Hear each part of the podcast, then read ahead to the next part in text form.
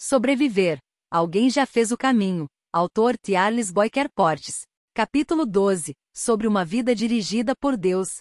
Se a nuvem, porém, não se levantava, não caminhavam, até ao dia em que ela se levantava. Êxodo, capítulo 40, versículo 37. Cláudia pediu ao filho, Pedro, que fosse comprar leite. O menino pegou as moedas nas mãos de sua mãe e seguiu em direção ao mercado. No percurso, encontrou um primo, com quem gostava de brincar. Como era responsável e não queria comprometer a tarefa que lhe havia sido confiada, os dois meninos combinaram de ir juntos até o mercado e depois poderiam se divertir com as brincadeiras de sempre. O interessante para esses dois juvenis era que a diversão já havia começado no caminho, com conversas divertidas e conhecidas do tipo: Vamos ver quem chega primeiro? Pedro e o primo entraram no mercado, compraram um litro de óleo e voltaram para casa. Claro que você também, além da mãe de Pedro, já percebeu que as distrações no caminho fizeram com que o objetivo fosse esquecido, comprando o que não era necessário. É interessante perceber o crescimento de uma atividade nos últimos anos chamada coaching. Em resumo, é ter em alguém os serviços de orientação e treinamento, que visam auxiliar o indivíduo a alcançar seus objetivos. Descolando um pouco dessa primeira ideia, e talvez profissionalizando de forma mais específica, conhecemos também o mentoring, que busca o desenvolvimento com eficiência através de planejamento. Os estudiosos dessas áreas certamente podem falar com mais clareza sobre esses assuntos, mas um fato não muda: muitas pessoas estão perdendo a capacidade de coordenar a própria vida. Elas começam o dia com objetivos importantes, mas à noite verificam que gastaram energia com conquistas desnecessárias. No caminho feito pelo povo de Israel, como aprendemos com o apóstolo Paulo, muitos ficaram propagados no deserto. 1 Coríntios capítulo 10, versículos 1 ao 13. Não foram poucos os que saíram do Egito, caminharam por um bom tempo, mas não chegaram à terra da promessa. Diante disso, é indispensável fazermos uma avaliação pessoal e averiguarmos se o objetivo de Deus ainda está em nosso coração. Número 1. Para que saímos do Egito, Rogério era um homem muito ocupado. No escritório em que trabalhava, ele lidava com atividades que, se não fossem bem administradas, poderiam fazê-lo sucumbir diante de todas as responsabilidades. Ele viveu por um bom tempo próximo a um colapso nervoso, mas algo o fez pensar nesse estilo de vida perigoso que levava. Então ele parou, reestruturou sua agenda e estabeleceu prioridades. A mudança aconteceu um dia quando ele saiu do escritório com o objetivo de atender a uma tarefa externa, e depois de dirigir alguns quilômetros, olhou para a estrada e se perguntou: Para onde estou indo mesmo? Foram minutos desesperadores e, depois de algumas lágrimas, felizmente ele recordou o caminho. Para que o povo saiu do Egito? A resposta a essa questão foi fortemente comunicada por Deus antes mesmo de saírem para a caminhada no deserto. Israel foi convidado a subir para uma terra melhor. Êxodo, capítulo 3, versículo 8, e Êxodo, capítulo 3, versículo 17, que manava leite e mel. Sair do Egito significava ter o privilégio de ser chamado o povo de Deus, liberto da escravidão, e ser conduzido para a terra da promessa. Êxodo, capítulo 6, versículos 7 e 8. O povo saiu para testemunhar a respeito do verdadeiro Deus, Êxodo, capítulo 7, versículo 5. E como seus servos, adorar ao Senhor Deus, como Ele quer. Êxodo capítulo 8, versículo 27, Êxodo capítulo 3, versículo 18, Êxodo capítulo 5, versículos 1 ao 3, Êxodo capítulo 8 versículo 1, Êxodo capítulo 8, versículo 20 ao 27. Deus queria separar seu povo do mundo e prepará-lo para receber sua palavra.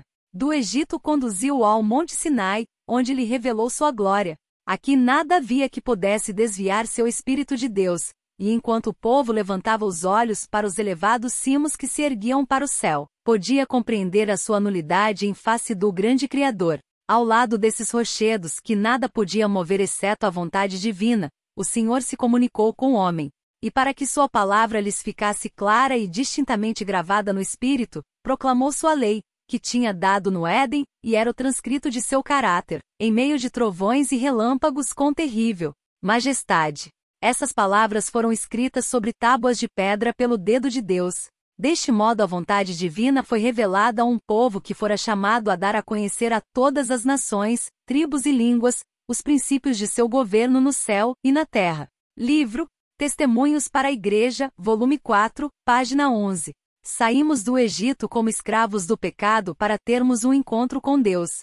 Se nos esquecermos desse propósito evidenciado no ponto de partida, talvez não haja ponto de chegada.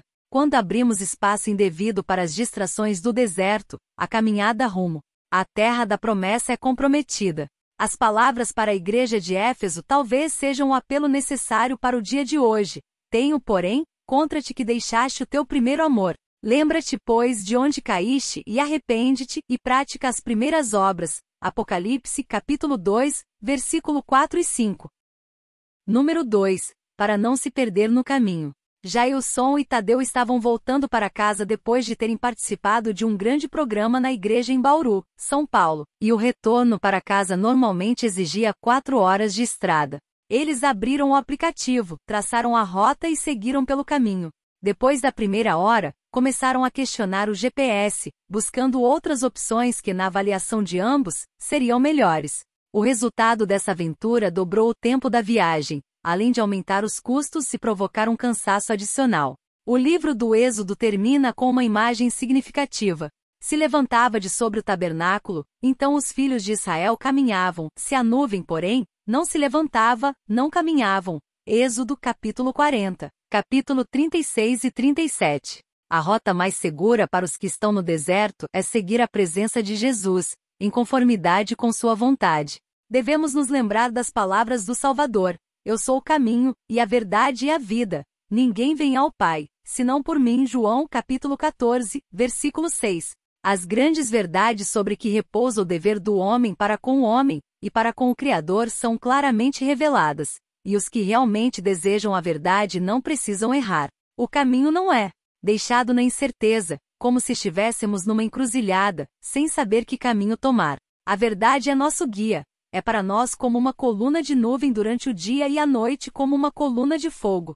As muitas opiniões contraditórias que surgem com referência ao que a Bíblia ensina não têm sua origem na obscuridade do livro em si mesmo, mas na cegueira e preconceito da parte dos intérpretes. Livro Conselho sobre a Escola Sabatina, página 38. Almejamos chegar à terra da promessa, e o caminho inevitavelmente está em Jesus. Isso significa ouvir suas palavras e praticá-las, o que nos auxiliará a ficar em pé diante das tempestades. Mateus capítulo 7, versículo 24 e 25. Estando Salvador perante os olhos, Êxodo, capítulo 40, versículo 38, não nos perderemos no caminho. Portanto, devemos seguir se Deus disser para fazer isso, ou devemos ficar firmes onde estamos se essa for a orientação do Mestre. Número 3. Ele continua com seu povo. A irmã Nilce servia a Deus como uma das líderes do ministério da terceira idade, mas com sua simpatia conseguia atrair todas as gerações para seu círculo de influência. Visivelmente, ela era uma mulher de Deus, com quem todos gostavam de estar. Tentando resumir as características reunidas nessa irmã tão querida em sua igreja, um jovem ressaltou: Deus mora no coração da irmã Nilce. No deserto, o centro do acampamento era reservado para a tenda de Deus, de acordo com as próprias palavras divinas, habitarei no meio deles, Êxodo, capítulo 25, versículo 8. Esse desejo de estar com seu povo, no centro de sua vida, não mudou. Diferente dos outros três evangelhos, que introduzem a Cristo neste mundo através do nascimento virginal, João usa a seguinte narrativa: E o Verbo se fez carne, e habitou entre nós, e vimos a sua glória. João capítulo 1, versículo 14. Deus ordenou a Moisés acerca de Israel: E me farão um santuário, e habitarei no meio deles. Êxodo, capítulo 25, versículo 8. E habitou no santuário, no meio de seu povo.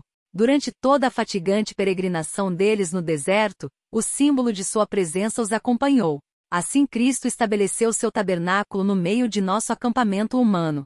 Estendeu sua tenda ao lado da dos homens, para que pudesse viver entre nós, e tornar-nos familiares com seu caráter e vida divinos. O Verbo se fez carne, e habitou entre nós, e vimos a sua glória, como a glória do unigênito do Pai, cheio de graça e de verdade. João, capítulo 1, versículo 14, e livro desejado de todas as nações, página 12. Eis que eu estou convosco todos os dias, até a consumação dos séculos. Mateus capítulo 28, versículo 20. Jesus quer estabelecer morada em nós, mas não invadirá nosso coração. A voz do Salvador repete neste momento as seguintes palavras: Eis que estou à porta, e bato. Se alguém ouvir a minha voz e abrir a porta, entrarei em sua casa. Apocalipse capítulo 3, versículo 20. Conclusão. Nunca nos esqueçamos de que saímos do Egito para ter um encontro com Deus. Não existe estar nas moradas de Deus no futuro. João capítulo 14, versículos 1 ao 3. Sem fazer de nossa vida a morada de Deus hoje. João capítulo 14, versículo 23. Nossa vida deve ser um templo vivo, com um olhar sempre fixo no Salvador, atento à voz do Senhor. Nas encruzilhadas da vida, não teremos dúvidas se estivermos na presença de Deus. Lembre-se, alguém já fez o caminho. As pessoas nem sempre acertam ou erram. O que mais importa é que, no registro das escolhas, temos a oportunidade de fazer as melhores. Estas coisas estão escritas para aviso nosso 1 Coríntios capítulo 10, versículo 11. E você e eu não estaremos sozinhos em nossas decisões em Cristo. Se a estrada parecer difícil, fiel é Deus, que não vos deixará tentar acima do que podeis, antes com a tentação dará também um escape. 1 Coríntios capítulo 10, versículo 13. Deus te abençoe.